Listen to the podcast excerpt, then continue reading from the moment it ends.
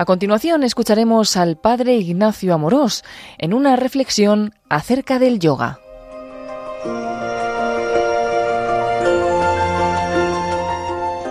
¿El yoga es solo un deporte? ¿Se puede hablar de yoga cristiano? ¿Qué dice la Iglesia sobre la práctica del yoga? Quédate con nosotros y descúbrelo. Hoy en día muchas personas practican el yoga u otras formas de meditación trascendental. Es más, muchos cristianos hacen yoga con cierta regularidad. A veces preguntan, voy a empezar a hacer yoga, ¿qué opinas? ¿Para un cristiano es bueno hacer yoga o no? La necesidad de buscar paz es muy razonable. Realmente muchas veces vamos como acelerados por la vida, sin pararnos a disfrutar del momento presente. Nos llenamos de obligaciones y nos aplastan las preocupaciones. La familia, el trabajo, los estudios, las redes sociales, el deporte, se empiezan a acumular y nos viene la ansiedad, la tristeza o una cierta intranquilidad molesta. Entonces buscamos algún método que nos ayude a tener paz, serenidad, alegría interior. Y hay gente que escoge el yoga como una forma para encontrar esa tranquilidad. Por otro lado, no sé si te ha pasado que te encuentras todo el día haciendo cosas sin parar, o escuchando podcast, o viendo vídeos en todo momento. Cualquier cosa menos detenerse, hacer silencio y pararse a pensar. Incluso cuando nos metemos en la cama se nos puede hacer insoportable el silencio y nos ponemos una serie o algo que nos ayuda a distraer la mente de las preocupaciones. Para muchos, enfrentarse a uno mismo en el silencio de la noche puede resultar un infierno. Nos cuesta estar en silencio porque nos asusta. No porque sea malo el silencio, sino porque nos enfrenta a nuestras propias sombras. Pero al mismo tiempo, en el silencio interior hay también luz, porque es donde se encuentran las cosas más reales de la vida, donde se encuentra Dios. Porque como decía el principito, lo esencial es invisible a los ojos. Tenemos un mundo interior que debemos cultivar para tener una vida lograda y con paz. Verdaderamente nuestro mundo interior necesita llenarse de algo más profundo. Y es que las series, el escuchar noticias o podcast a todas horas, entretienen, pero no consiguen acallar nuestras preocupaciones y agobios. Es necesario encontrar algo que nos llene por dentro y nos dé paz.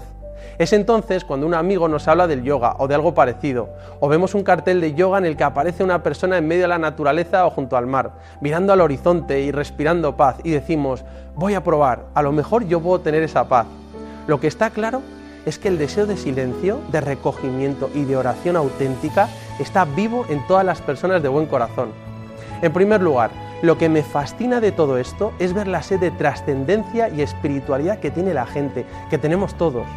Hay muchas personas buenas con un corazón grande, con grandes deseos e ilusiones.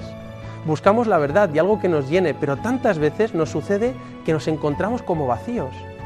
Nos damos cuenta de que una vida materialista, consumista y superficial no nos llena. Puede que nos dé ciertos gustitos momentáneos, pero luego nos encontramos insatisfechos e intranquilos. Y como tenemos un alma espiritual que no se conforma con una vida mediocre, buscamos por todas partes algo que dé sentido a nuestra vida me parece fascinante comprobar que en pleno siglo XXI hay tantas personas que se interesan y buscan formas de espiritualidad, que le lleven a tener una vida interior, espiritual. Hoy en día está de moda probar con el New Age o ciertas formas de meditación trascendental o métodos orientales. Con frecuencia nos encontramos con establecimientos que anuncian yoga, zen, reiki, mindfulness. Estos métodos de meditación se han extendido porque buscamos un contrapeso frente a la agitación y el vacío que experimentamos. Un amigo mío me decía, es como mi momento zen del día. Aunque todos estos métodos de meditación tienen muchos elementos en común, son diferentes. Hoy quería hablar específicamente del yoga, que atrae a tantas personas.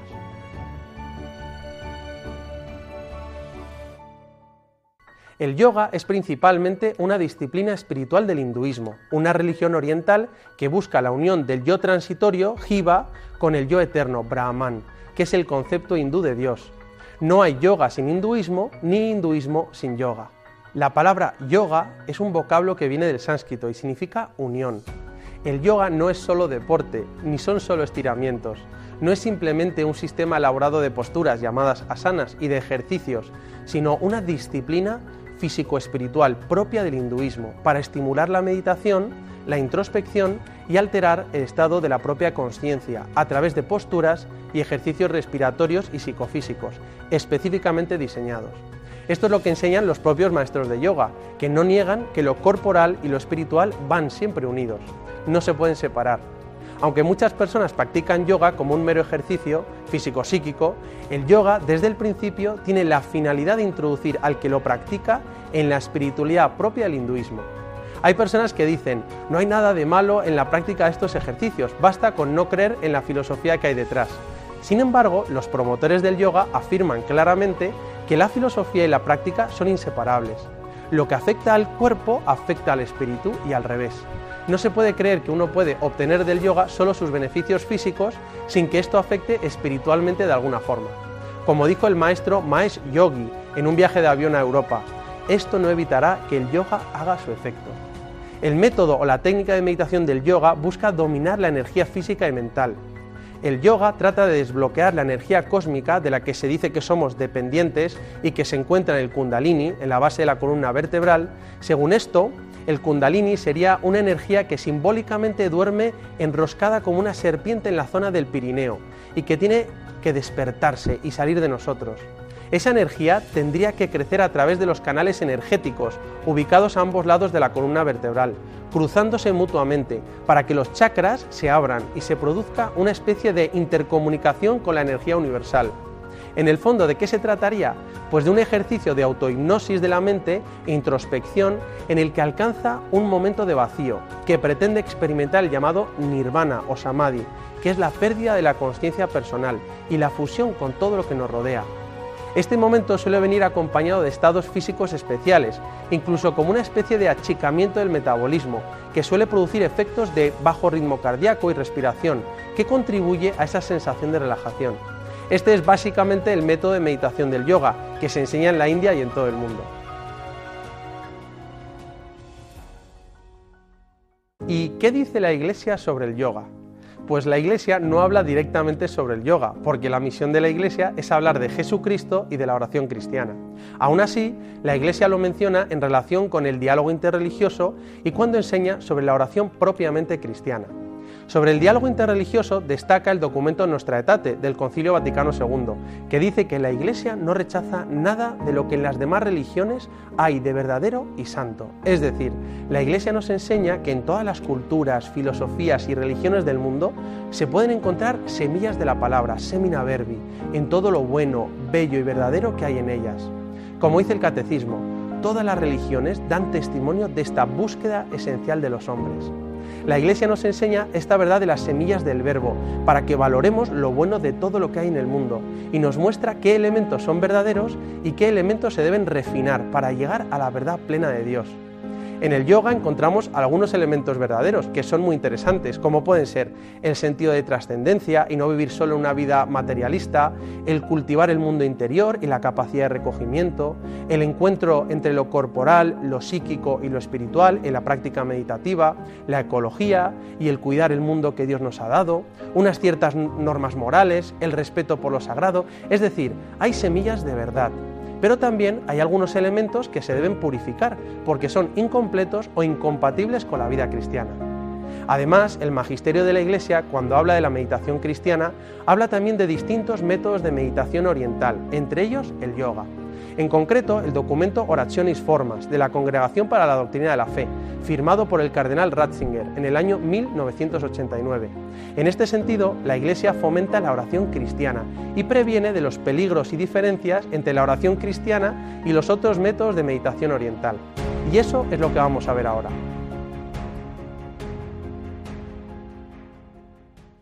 Ahora vamos a señalar de forma muy simplificada ocho elementos que diferencian el yoga de la meditación cristiana. Así podemos saber qué tipo de yoga estoy haciendo, o qué hago en verdad cuando hago yoga, o qué cosas son buenas y elementos de verdad y qué cosas no lo son. La respuesta no pretende entrar en cada caso concreto, sino que vamos a intentar ofrecer criterios que ayuden a discernir qué elementos son buenos y compatibles con la fe cristiana y qué elementos son diferentes e incluso contradictorios con la oración cristiana. Son algunos criterios que permiten educar la oración para que permanezca en la verdadera oración cristiana, revelada en Jesús y conservada en la Iglesia. Ahí van ocho indicadores que pueden ayudar.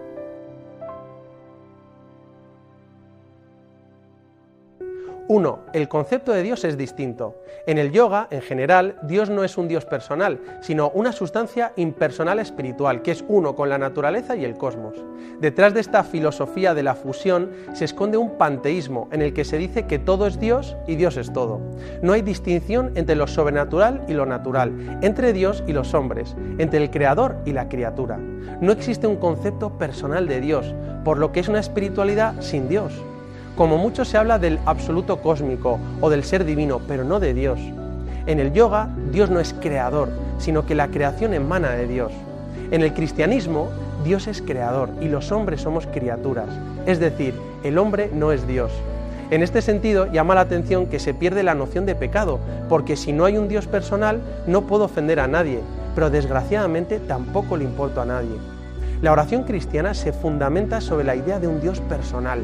Solo se puede dar una relación de amor si hay un tú y un yo. Cuando hablamos de un Dios personal, nos referimos a que tiene una individualidad propia, con inteligencia, voluntad y libertad. Ese Dios nos conoce y nos quiere, y podemos relacionarnos con Él.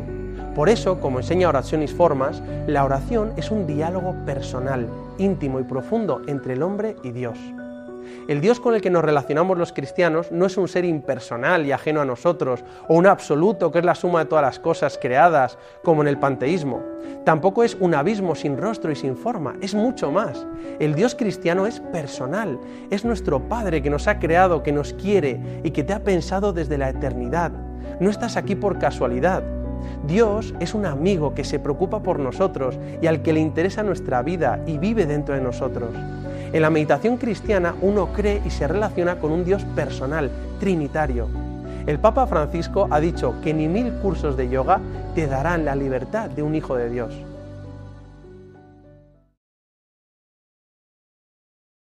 2. En el yoga, Jesucristo no es algo necesario, no es esencial para llegar a la unión con Dios. Como mucho es un maestro espiritual más. Este es sin duda el aspecto diferenciador más importante. En cambio, la meditación cristiana siempre viene mediada por Jesucristo, el Dios hombre. Ese es el camino cierto y seguro de la verdadera oración. Como dijo el Papa Francisco, la oración tiene algo específico que lleva la meditación más allá, porque entra por la puerta de Jesucristo. Este es el tema clave y central. Solo podemos llegar a Dios por medio de Jesucristo. Dios es espíritu y aunque somos capax de, capaces de Dios, nos resulta imposible llegar ahí a Dios, ahí arriba en el cielo. Pero contamos con Jesucristo, Dios y hombre, que está en el cielo y en la tierra, y es el puente perfecto para llegar a Dios. Por eso toda oración cristiana viene mediada por Jesucristo, el único mediador entre Dios y los hombres. Y para un cristiano esto es lo que te ha dicho el propio Jesucristo. Nadie conoce al Padre sino el Hijo, y aquel a quien el Hijo se lo quiera revelar. La Iglesia, en Oraciones Formas, también nos recuerda que toda técnica de oración es válida en cuanto se inspira en Cristo y conduce a Cristo, el camino, la verdad y la vida. Siguiendo a la gran maestra Santa Teresa de Jesús, el Papa Juan Pablo II dijo que la oración cristiana debe rechazar la tentación de ciertos métodos que invitan a prescindir de la humanidad de Cristo en favor de un vago sumergirse en el abismo de la divinidad. Por eso la Iglesia recomienda siempre ir por Jesucristo, apoyándonos en la lectura de la palabra de Dios como fuente de la meditación y como el camino seguro para llegar a Dios. Si quieres saber si el lugar se medita correctamente y con seguridad, debe ser una oración enteramente centrada en Jesucristo. Y la primera prueba es ver si ahí se alaba el nombre de Jesús. Ahí donde se alaba el nombre de Jesús, ahí está el Espíritu de Dios. Porque como dice la Biblia, todo espíritu que confiesa que Jesucristo ha venido en carne es de Dios.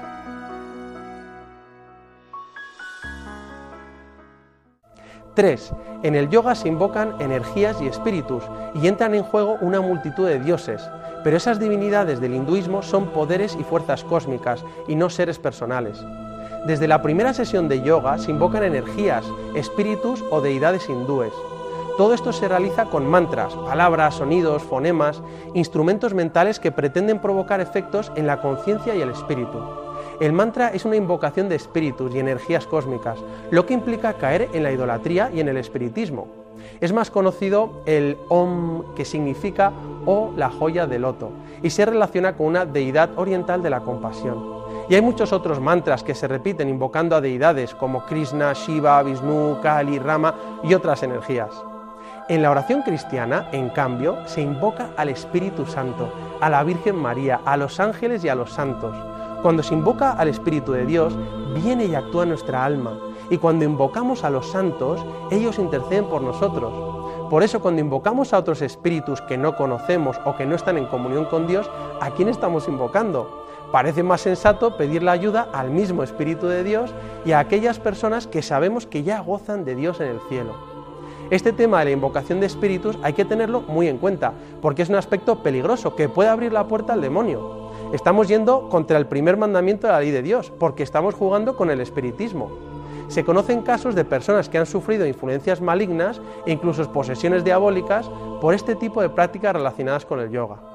En la oración cristiana muchas veces se utilizan oraciones breves y jaculatorias. En la tradición cristiana oriental es muy común. Se repiten oraciones, frases, versículos de la Biblia, armonizándolos con la respiración y la mente, para que nos ayuden a meditar y contemplar a Dios. Es muy conocida la oración del rosario o la oración de Jesús, que tiene tanta fuerza. Y dice así, Señor Jesús, Hijo de Dios vivo, ten misericordia de mí, que soy un pecador. Una vez más, parece más sensato que invoquemos al Espíritu de Dios y a los santos y no nos pongamos en situaciones peligrosas invocando espíritus o deidades que no conocemos.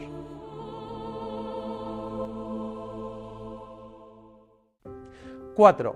La finalidad del yoga es la fusión con la naturaleza y con el absoluto, diluirse en el todo de la energía cósmica. Es lo que se llama samadhi o nirvana.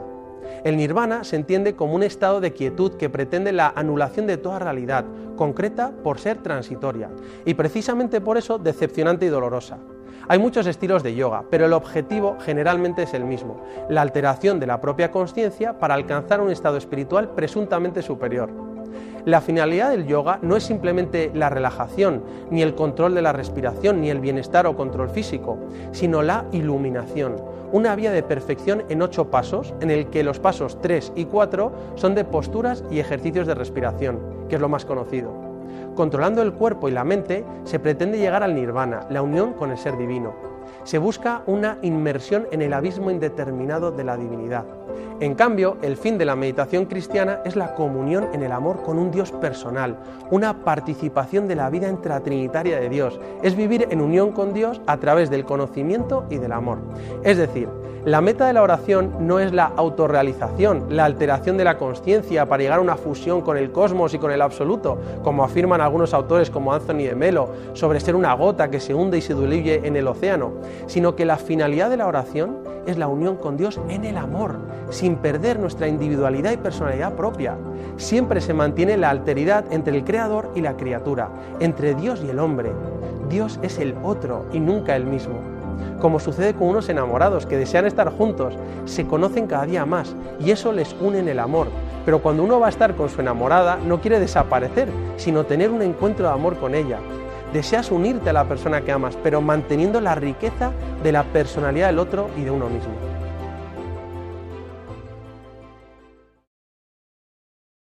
Cinco, Interioridad centrada en uno mismo o interioridad centrada en Dios y en los demás.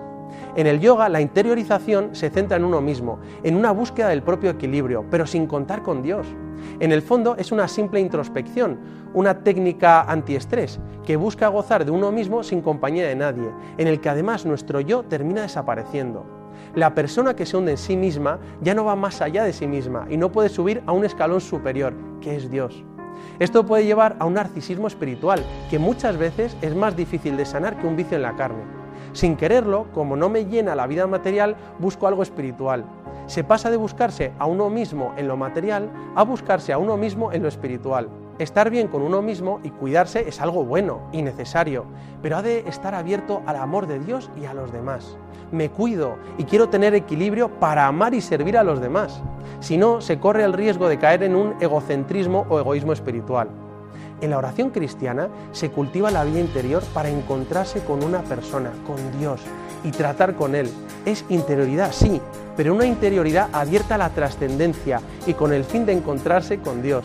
Por eso el catecismo define la oración como la elevación de la mente a Dios, citando a San Juan Damasceno, no simplemente como una interioridad centrada en uno mismo. Como enseña Oraciones Formas, la oración cristiana no es un ejercicio de contemplación de sí mismo, en su quietud y vaciamiento, sino un diálogo de amor.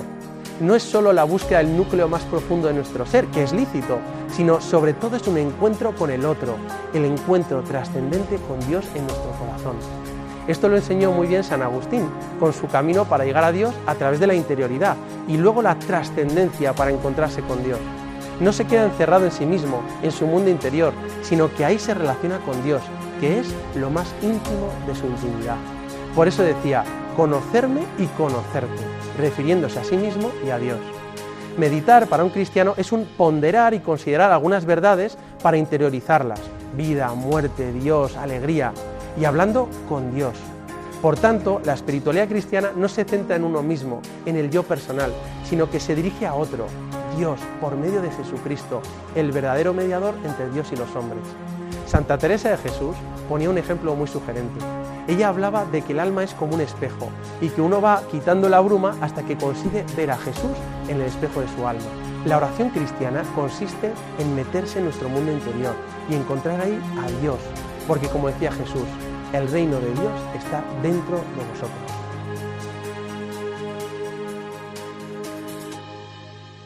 6.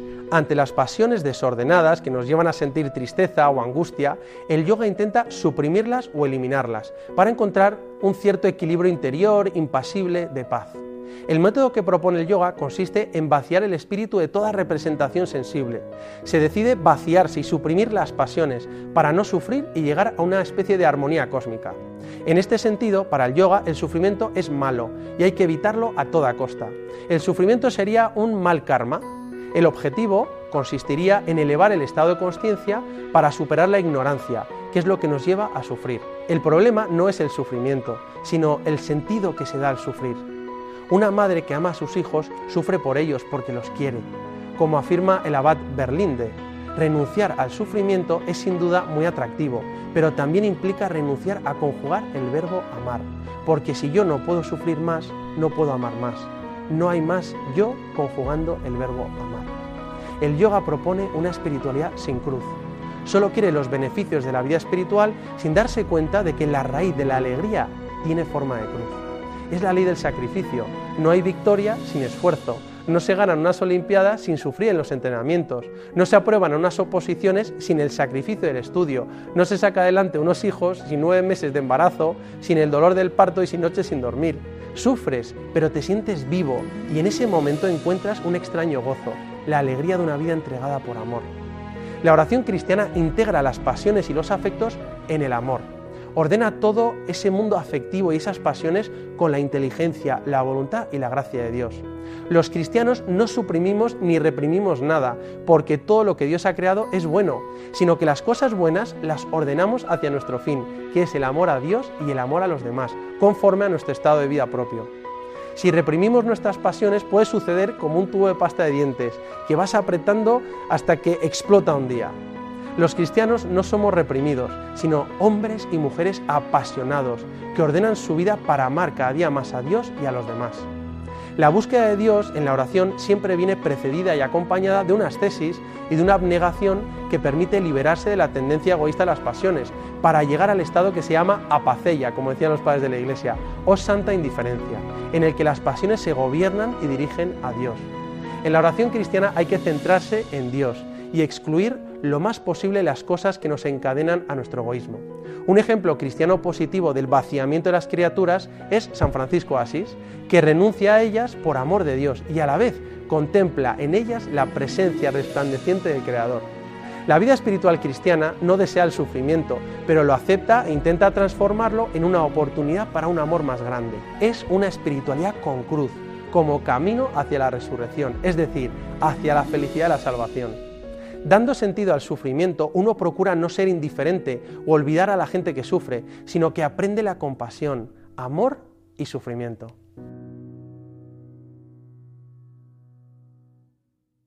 7. En el yoga se valora mucho la técnica y las posturas, que en sí mismas son buenas y pueden ayudar a relajarse y hacer silencio, pero se corre el peligro de absolutizar la técnica y los ejercicios.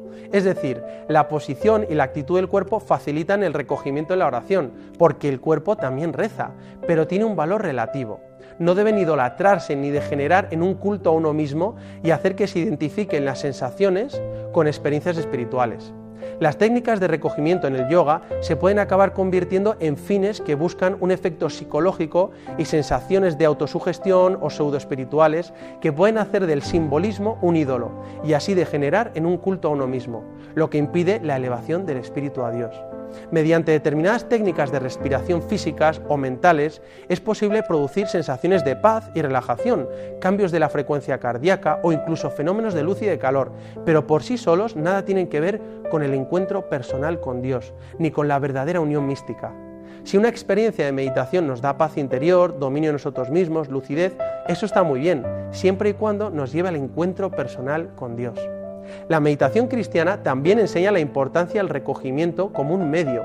Usa algunos ejercicios psicofísicos como el silencio exterior e interior, la postura, la posición y la actitud del cuerpo, el control de la respiración, la sujeción de la imaginación, pero no las absolutiza. Tiene un valor relativo. El Espíritu Santo no tiene barreras y puede dar la oración en cualquier circunstancia. Eso no quita que el recogimiento y el silencio sean una ayuda, muchas veces necesaria, para poder escuchar a Dios y hablar con Él. Por eso debemos recordar que el cuerpo también reza. Las posturas, la respiración, controlar la imaginación y la mente son cosas importantes. Los grandes maestros de las técnicas de recogimiento fueron los padres de la Iglesia y los santos, y así lo han enseñado siempre, especialmente en Oriente con los esicasmos. En este sentido, las formas de recogimiento, las herramientas de psicología para controlar nuestro estrés o gestionar nuestros estados de ánimo son interesantes y útiles, pero se deben orientar bien para que no nos lleven a encerrarnos en nosotros mismos, sino que nos ayuden a estar bien, serenos, fuertes, para así poder amar a Dios y a los demás. Como enseña Oraciones Formas, la auténtica mística cristiana nada tiene que ver con la técnica, es siempre un don de Dios, y el amor de Dios no se puede apropiar a ningún método o técnica.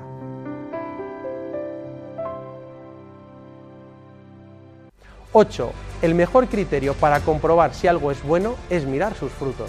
En primer lugar, hay que decir que muchos cristianos que han comenzado a practicar el yoga se han alejado de su fe cristiana.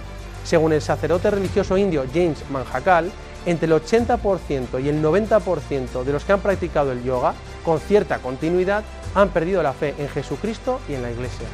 Este es un dato a tener muy en cuenta, Además, algunas personas han caído en un narcisismo espiritual o incluso han sufrido influencias malignas que les han llevado a una situación aún peor de lo que estaban.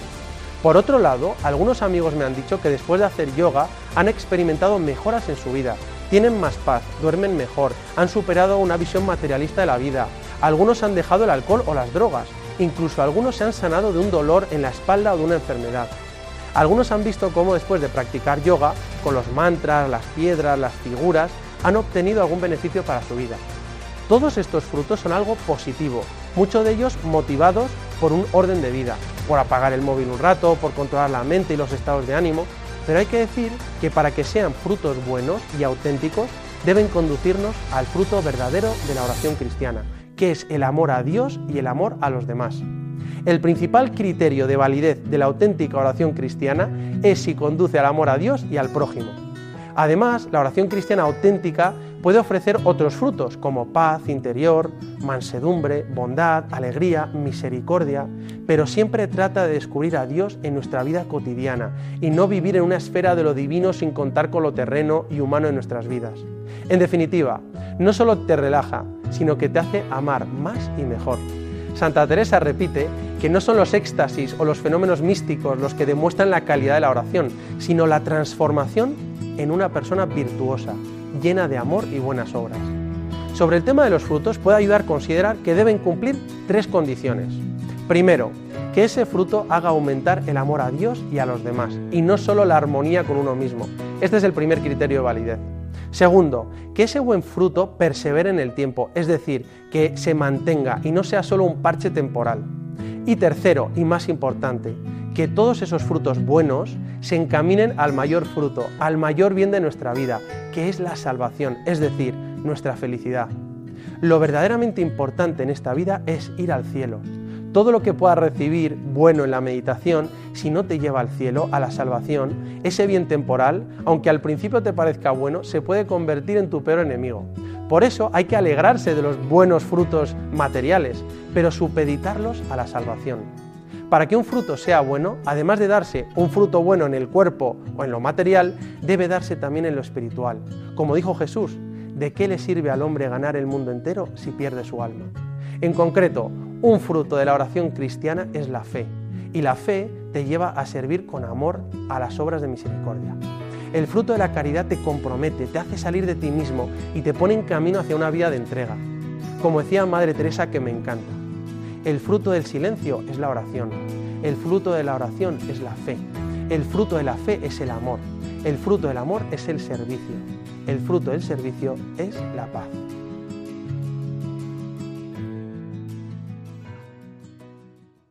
Después de haber señalado algunas ideas generales sobre el yoga y lo que es la oración y meditación cristiana, cada uno puede sacar sus propias conclusiones y tratar de discernir qué debo hacer, qué cosas son buenas, cuál es la mejor forma de encontrar la paz y crecer en vida interior. Es decir, discernir sobre qué estoy haciendo y si debo dejarlo, cambiar o orientarlo bien. Personalmente, después de ver algunos criterios básicos sobre el yoga y la oración cristiana, no parece fácil compatibilizar estas dos formas tan distintas de ver el mundo y la espiritualidad. Y además encontramos tantos riesgos y peligros que nos hacen ser muy precavidos a la hora de incorporar estas técnicas a nuestra vida espiritual. Parece difícil que entre el yoga y la fe cristiana hallemos una compatibilidad práctica. Como ha explicado el obispo Munilla, existe una diferencia esencial entre la mística sobrenatural que predica el cristianismo y la llamada mística natural procedente de los métodos de meditación trascendental orientales. Es decir, entre yoga o meditación cristiana no se da una relación de continuidad, como si fuera un posible paso previo para alcanzar la oración cristiana, sino que hay una clara discontinuidad entre las dos formas de meditación, porque sus principios básicos difieren tanto en el fondo y en la forma. No tengo dudas de que la mayoría de cristianos que practican el yoga no son conscientes de lo que es de verdad y de su finalidad última, y que probablemente lo vean como un simple ejercicio, como si fuera ir al gimnasio, pero relajado. Pero en eso radica su mayor peligro. Cuando el yoga es reducido a una mera disciplina corporal, con poca o ninguna relación con los fundamentos espirituales, se corre el riesgo de ser engañados sobre algo que puede tener mucho que ver con nuestro bienestar espiritual. Es como si te ofrecen un vaso de veneno, aunque no sepas que es veneno, si lo bebes te puede hacer daño o incluso matarte. Por eso es necesario conocer lo que estamos haciendo, señalar sus semillas de verdad y ver sus peligros y sus riesgos. Y yo me pregunto, ¿por qué nos hemos ido de la iglesia para encontrar ese remanso de serenidad y recuperar la paz? Algunos incluso han abandonado la práctica religiosa cristiana y otros intentan incorporar el yoga como un complemento de la propia fe para una vivencia más intensa. En este sentido, me gustó la reflexión del obispo Munilla cuando entona un mea culpa diciendo que en la iglesia muchas veces hemos dejado de enseñar de hacer oración y hemos dejado de hablar del cielo y de la trascendencia, ¿no?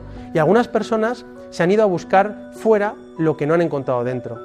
En realidad, la iglesia debería ser lo que dijo Jesús: mi casa será llamada casa de oración un lugar de paz, de encuentro con Dios, de recibir la gracia para salir a realizar obras de amor y misericordia en nuestra familia, en el trabajo y a quien lo necesite.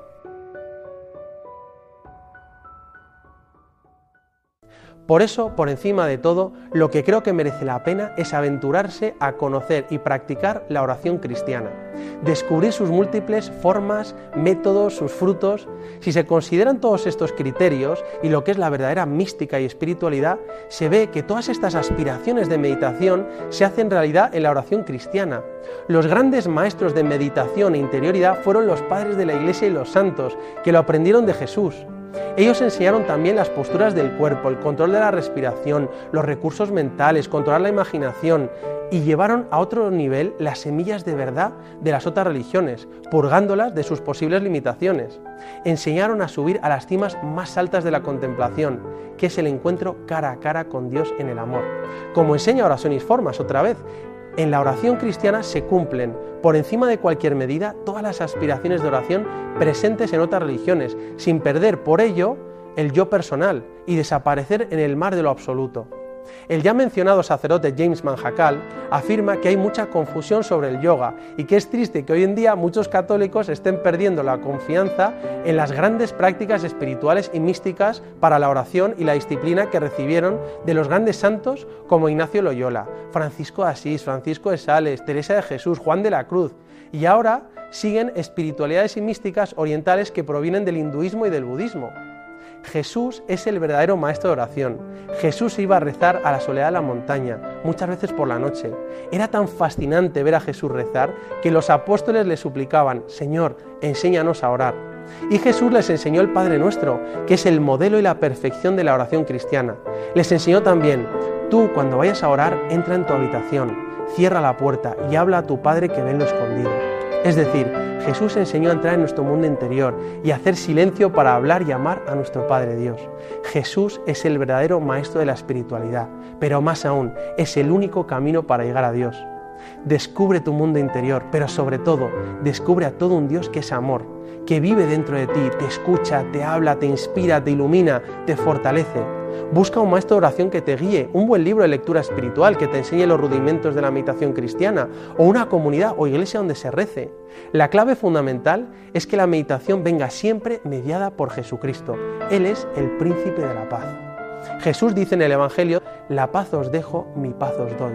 No os la doy como la da el mundo. La paz del mundo es una ausencia, ausencia de problemas, ausencia de pasiones, ausencia de sufrimientos, ausencia de violencia. El mundo te dice que la tranquilidad económica y el tener todo controlado te da la paz. Pero esa no es la verdadera paz que anhela nuestro corazón. La paz de Jesús, la paz de Dios, no es tanto una ausencia como una presencia. Es la presencia real de Jesús resucitado, la presencia del amor de Dios en nuestra alma, del Espíritu Santo, que nos acompaña en medio de lo bueno y malo de la vida y da sentido a lo que hacemos. La paz interior es una consecuencia de vivir de amor a Dios y de amor a los demás. Es el fruto del amor de Dios en persona, el Espíritu Santo en nuestro corazón, como dice San Pablo. El amor de Dios ha sido derramado en nuestros corazones por el Espíritu Santo que se nos ha dado. Como les preguntó Jesús a sus primeros discípulos, ¿qué buscáis? ¿Qué anhelas en tu vida? Esa sed de espiritualidad que todos tenemos en nuestro corazón solo la puede llenar el amor de nuestro Padre Dios, que es su amor, el Espíritu Santo, y se nos da en Jesucristo. Por eso creo que merece la pena decidirse a comenzar a tener vida de oración, a ser almas de oración, a empezar a introducirnos en este mundo espiritual fantástico, como decía Santa Teresa de Jesús, con una determinada determinación de no dejarlo y orar todos los días un ratito. ¿Alguna vez has probado hacer 10, 20, 30 minutos de oración todos los días? ¿Una hora santa? Verás cómo Dios te habla en tu corazón, te inspira, te fortalece. La oración te cambia la vida y te llena de amor a Dios y de amor a los demás. La alegría llena de paz que buscamos tiene un nombre y es Jesucristo. Y su camino es el amor a Dios y a los demás. Y no lo olvides, Dios te quiere y te quiere feliz.